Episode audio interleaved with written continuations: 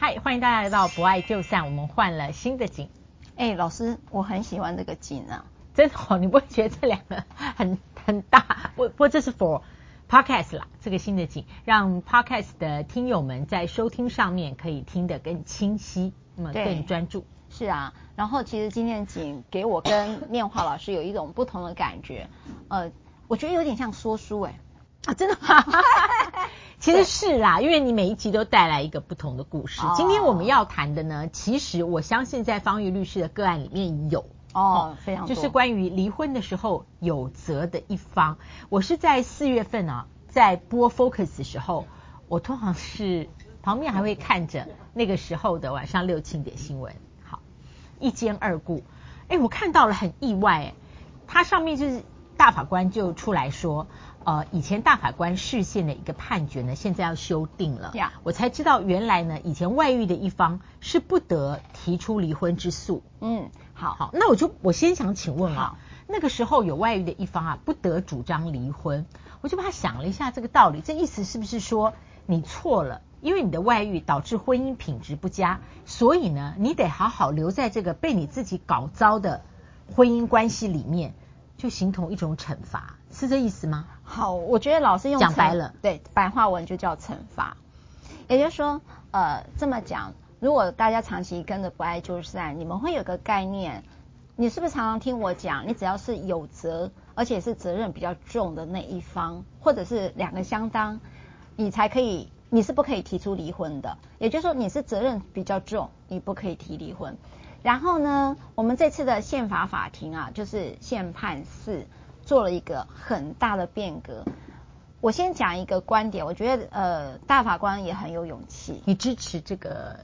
我我支持，我支持。好、嗯，我支持的原因是，呃，当时会去送宪法法庭有一个，大家如果记得，叫做朱正坤法官。那时候他在高少家的一份判决里面，嗯、他做了一个离婚判决，他里头写了一段是给八岁还是七岁的孩子的一段话。哎呦，为什么？嗯、他是认为说，因为我们的这个离婚制度呢，都在判断谁对跟谁错，就是你是不是责任比较重的那一方。那你知道，特别是外遇嘛？讲外遇啊，哈，然后因为这件事情让孩子都一直在父母的冲突当中，或者是一方缺席的状当中去长大，所以他觉得这种离婚制度对孩子是不利的哦，所以因此他，我觉得他有个起心动念，嗯，我觉得是对孩子的一个一个舍不得。那第二件事情是他后来连续办了好多个离婚案子，嗯，都好像如同刚才老师用的一个惩罚这个两个字，也就是说我只要是外遇了一方，我可能外遇了二十年，我要提出离婚不行，因为我还因为我是有错的那一方，所以我还是不能提离婚。那把这个婚姻制度本来我们想象中是。啊，美好的、幸福的、互敬互信互爱的一种婚姻关系，形同了一个法律上的一个惩罚。这从来都不是婚姻本质要要设计的事情。那这个，我把它念一遍的话，这就是那个时候的第四号判决，也就是现在的这个大法官在四月份的时候出来说，嗯，外遇的一方不应该说你就不可以提起离婚之诉。嗯，为其规定，不分难以维持婚姻之重大事由发生之后。是否已于相当期间，或该事由呢？是否已经持续相当期间了？反正一律不许唯一有责的配偶一方请求裁判离婚，完全剥夺了他离婚的机会，可能导致个案显然过苛的情势，这与宪法保障婚姻自由的意志不符。老师这样念完之后，你会理解他在讲什么吗？可以哈、嗯，我已经尽量把他的，哎，为什么法律文都要写成 文言文？文言我已经透透过我的语气，把它尽量变成听觉上的白话文了哈。对，嗯，我用故事来讲刚才老师念的这一段，有责的一方。嗯、好，刚才你有听到老师用了一句说，哎，那个期间过长。然后形得形成呃形成有责的一方好像都没有办法提起离婚哦，我就讲一个故事好了。其实，在我们节目曾经有提到，有一个有一对夫妻。然后他们呃在婚姻当中的时候，其实你要说他老婆有做错什么也没有，但是呢，老公在结婚之后又有了孩子，他发现他很难适应婚姻生活，所以呢，他就很痛苦的跟他老婆讲说，我觉得我们可能是用一个伴侣关系会好过一个婚姻关系，因为他早年有一些童年逆境的一个状态，因为他。他对他当时的父亲是缺席的，所以他不知道怎么样当一个父亲。哦，我记得这个 case。对对，你看，对，非常他他非常特别，所以那时候他在这种痛苦之下呢，他就离家了，因为太太说我没有觉得我们为什么要离婚，可是这个男人呢，他觉得说，我觉得这样的一个婚姻，我在这里会形同窒息，所以他就离家哈。离家之后呢，他第一次打了离婚官司，他就败诉。我刚才讲嘛，他并第一个老婆没有错哦，所以是不是因为他是有责的一方？对，就是你离家十三年，然后你回头来说，嗯，所以我真的没办法留在婚姻关系里。对，就是好，有责之一方没这个权利。是的，因为他老婆也没有错，嗯、但是有责的一方就是分居的那一方。那他这样的官司打了两次，嗯、所以就形同十三年。十三年最后法院还是判决，呃，你是有责的那一方，因此败诉。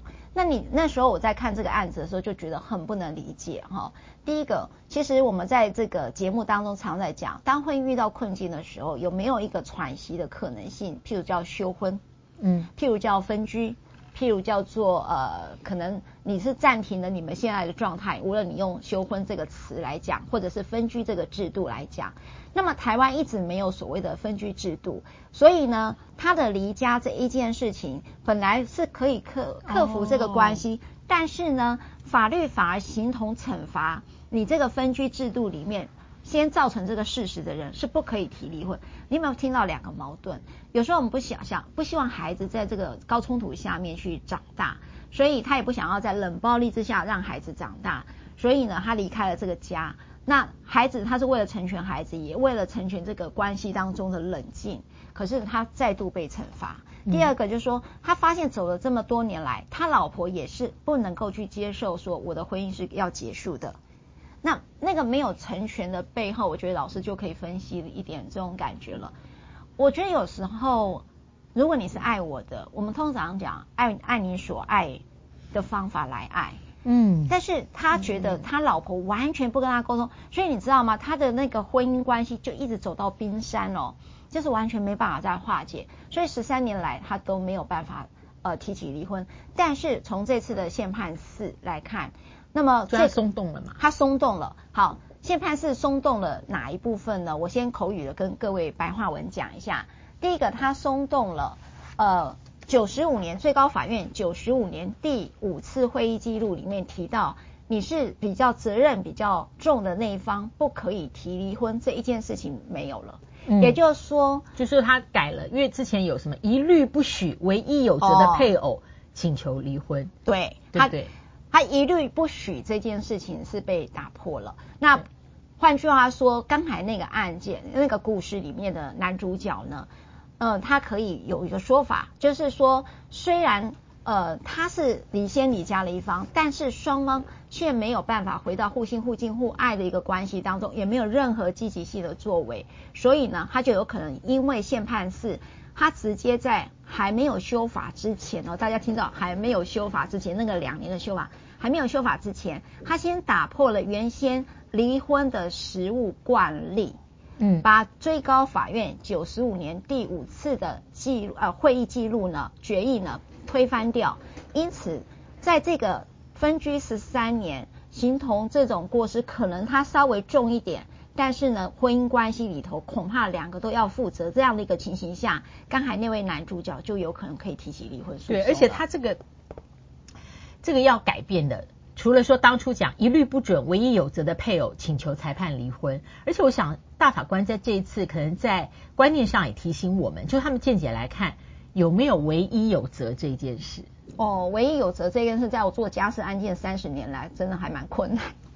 因为你家对不对？你有没有就是说，以前就是说，不管是外遇或者刚刚讲的你离家，你就没有权利去诉请离婚，因为呢，这个婚姻品质的下降或破裂，就是因为你这样，就是因为你这样，嗯、你就是唯一有责，所以它有点像巨剑法啦。对对，这个事实是怎么发生的我不管，反正你是这个事实的行为人，你就不可以诉请离婚，就变唯一有责。对，就叫唯一有责。那我再举第二个故事哈，嗯，就是讲唯一有责。我刚才在讲那个分居的那个男主角，可能大家还会觉得，呃，其实老婆也有点过苛，对吧？那我在讲唯一有责，你大家会更有感觉的是外遇案，就是刚才老师讲的外遇哈，因为大家通常都会觉得就是唯一唯一有责，好。那那一对夫妻两个真的是老夫老妻。那这个老公呢，呃，应该这样讲，就是外遇成瘾症哈，嗯，然后他就不断不断的外遇。那这个老婆呢，她其实在早期就一直找征信社去抓奸，那时候还有通奸罪嘛，所以他的通奸罪已经不知道告了两三个案子了。然后到最后，该不会是像我们以前聊的？原来是要抓小三，后来拍到是小四小五这样。哦，那百分之两百就是这个现象，所以他就非常的痛苦哈。可是呢，呃，这个整个家，包括家族事业啊，公公婆婆所交托给她老公的这个家族事业，实际上都是这个长媳在处理的。嗯，那么这个长媳不仅呃，把这个家族事业做得风风火火的，也把孩子都拉拔长大，所以听起来，这整个婚姻当中的破裂，不是就是外遇的唯一的那个男人造成的吗？嗯，如果如果照这个呃叙事的条理来说，对，就是唯一责任方就是这个不断外遇的先生。对，嗯，然后这个外遇的先生就是唯一有责。好，那这次宪法法庭做了一个第二个，我们刚才一直还没讲到最大的突破，就是。你让这个，那当然这个分居已经长达二三十年了。好，我讲这个个案，那长达二三十年，他还是如果照我原先的呃实务的惯例，他根本没有任何机会来提起离婚。好，也根据了我们这种法律规定，应由负责夫妻之一方负责者进，他方得请求离婚的这个法律规定，嗯、这个一方负责者是指唯一有责。好，那么也就是说一零五二条第二项。他虽然没有违宪，好，法院说为了维护婚姻自由，虽然符合比例原则，没有违宪，但是他认为说限制唯一有责一方，而且不论时间长短，我刚才讲那个二三十年啦，好，对不对？完全不能提离婚。他说这个过苛哈，因此建议立法机关要在两年内要修法，好，他要做配套性的修法。那怎么样的一个配套性修法吗？老师，你要不要？你的声音真的很好听，要不要来再来念这个版？可是我好怕那个法律的文言。嗯嗯啊，仅限制原告唯一有责，不能诉请离婚。鉴于呢，被告不愿积极促成婚姻和谐，这也叫消极有责。如此一来，唯一有责的情形很难成立。纵使不修法，依据本号判决以后，应该都不能够限制有责者请求离婚。为了平衡无责者的权益。法院可以判断婚姻是否破绽会有无苛刻的情事，那有责的人要付何种代价才请求离婚？这就是一个横情着理的。它里面很有意思的就是说，鉴于被告不愿意积极促成婚姻和谐，亦属消极有责。嗯，消极有责，消极有责。哈、哦，这种不作为也是有责任的。嗯，好，老师在这里。然后在修法两年之后呢，唯一有责的人。你就可以请求离婚了，就是说那天大法官讲的，就是外遇者也得请求离婚。嗯，两年内要修法啦。如果逾期未修法，逾期如果没没修法，唯一有责的人还是可以请求离婚。哦，两年内呢，在没有修法前，唯一有责的人是不得请求离婚，就是他要有一个两年的时间嘛，让法律来处理。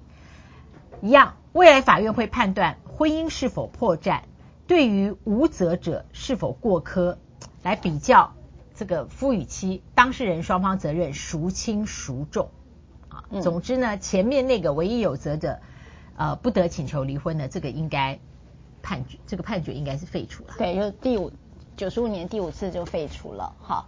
那刚才我们在提到这两个个案当中，你听到我刚才讲的第二个个案吗？也就是说，他的外遇小三到小十五吧，哈，大概这么多年来应该是不断的哈。那这种情形下，他都不能诉请离婚吗？可是你允许一个渣男来诉请离婚，好像在法感上你也过不去，所以他才有说，就是说，看他必须要审酌，他为了他诉请离婚，他老是不能留在婚姻关系里面。好像说你当初做了这个婚姻誓约的承诺，嗯，那你现在呢？这样这样这样最后说，我还是要脱离婚姻关系，那你必须付出代价。对，好，老师就讲到重点，必须付出代价这几个字，也就是说，他建议立法者啊，所以大家也全民可以监督我们立法者有没有做这样的一个修法了。也就是你应该要有配套措施来保护这种无责的配偶或弱势的配偶，或者。包括孩子在财产分配上面，或者是赡养费，或者是抚养费上面等等的配套措施。也就是说，这样的唯一有责的一方提起这样的一个离婚，我们可以理解，婚姻不会是一个牢笼，不会是一个惩罚。那但是他有没有过苛？嗯、还有他对于无责任者，当他想要脱脱离婚姻状态，过他自己想过的快活好了。那对于在婚姻关系里面所有的相对无责任者，他是不是应该也想想，他们没有了这样的一个家庭结构或婚姻关系之后，你应该付出什么代价？是，那这就是作为赔偿或补偿嘛？嗯，对，这就是我们应该即将在这两年内看到的立法者的。智慧好，跟配套措施会是什么？好，不过现在立法者都在忙选举啦，真的哦，那就记得把宪判四这件事拿来讲。但讲到这里，我只想问老师啦，你怎么看待这样的一个修法？我宪法法庭啦，你怎么看待呢？我觉得是进步修法。嗯，我觉得进步的原因是因为，如果这种法律没有修，就是外遇者或是有责者不得诉请离婚的话，我觉得。婚姻是没有宪法保障的婚姻自由这一件事。嗯，对，自由并不是说这个状态好叫自由，这个状态不好就不叫自由。自由就是自由。那婚姻状态的好跟不好，不管是谁在这里面有责无责，他们所享有进出婚姻的权利应该是一样，这就是自由的价值。老师，你真的太棒了，嗯、我觉得大法官就要提名这样脑袋很清楚。但我要提醒一个一句话就好了哈，就是说，呃，很多人可能会对宪判四这样听得模模糊糊，但是我觉得我们在这集是大概讲的最白话跟最清楚的一次了啊。那我要讲的是说，很多人为什么在处理到离婚事件的时候，已经长达十三年或二十年都不愿意离婚，背后的思维到底是什么？那这个是不爱就散里面一直要讲的，不要你绑住对方，其实是绑住自己哈。那我知道很多呃很多看这个不爱就散的 viewer 都有跟我回馈，他说呃我他因为看了这个节目，所以他本来很放不下的，譬如她老公就是一个外遇者，他放不下了哈，他也因为看了这个节目，后来就放下。那言下之意是什么？我们对于婚姻的想象，那个自由不不一定在讲是一个权利，那个自由是你人生里头的流动。嗯你里头的各式各样的体悟，跟那里头各式各样的智慧，我觉得每一位，我觉得看不爱听呃不爱就散的听众也好，或者 viewer 也好，我相信呃带着这样的一个智慧跟理解来看待自己现在遇到的困境，我觉得是一个很重要的事情。嗯，如果是我的语言的话，就是今天本来就跟昨天不一样，但是我们要接受今天变得跟昨天不一样，那先接受了才能够处理今天的问题。嗯、老师有一天早上传了一个简讯给我，然后是我福音的吗？对，我然后福音，然后我写在脸书上，然后我觉得很多人回想哈。那那个简单，我用我的话来转，就是不要去问痛苦的原因跟理由是什么，因为痛苦的意义远大于那个原因跟理由。是哦，啊，你明天记得再回传给我，我都忘了呢。好，谢谢大家收看今天的不爱就散，不要忘了按赞分享，开启小铃铛，我们下次再会，拜拜。